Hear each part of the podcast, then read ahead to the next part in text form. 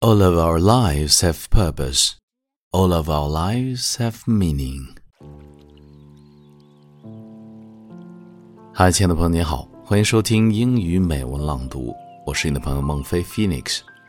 今天与你分享的美文叫做《一株垂垂老矣的常青藤》。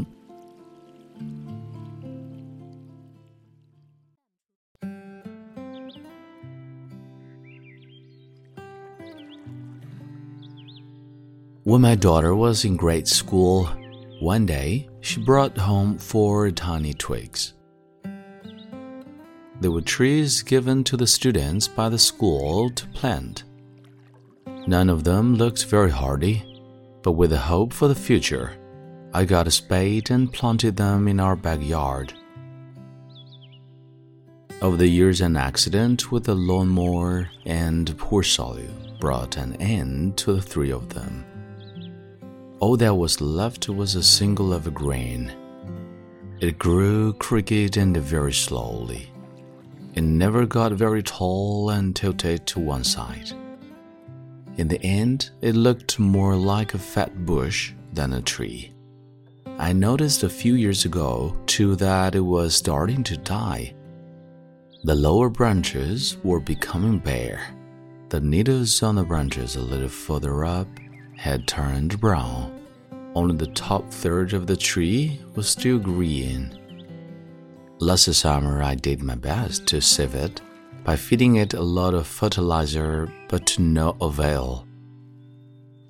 This morning, I went out and looked at it again.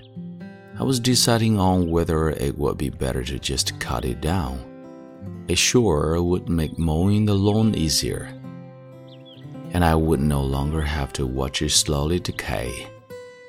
As I walked over to take a closer look at it, however, I noticed something moving within the needles. It was a robin patiently building a nest in the topmost branches. I smiled when I looked at it and decided that maybe this old tree had some life and usefulness left in it yet. It may not be healthy or pretty, but it was still giving a bird a home and oxygen to this world. This tree reminded me of something too. All of our lives have purpose. All of our lives have meaning. It doesn't matter if we are young and strong or old and sickly.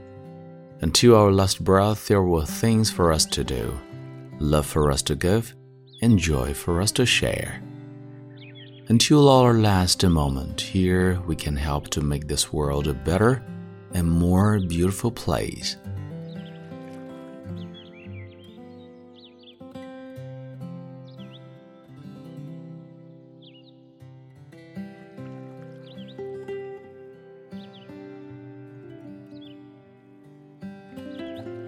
你现在收听到的是英语美文朗读。如果节目带给了你片刻宁静与温暖，欢迎你分享给更多的朋友，让我们一起发现英语的别样魅力。同时，也欢迎你在微信公众号搜索“英语美文朗读”，来收听更多暖声英语节目。我是你的朋友孟非 Phoenix，and see you next time。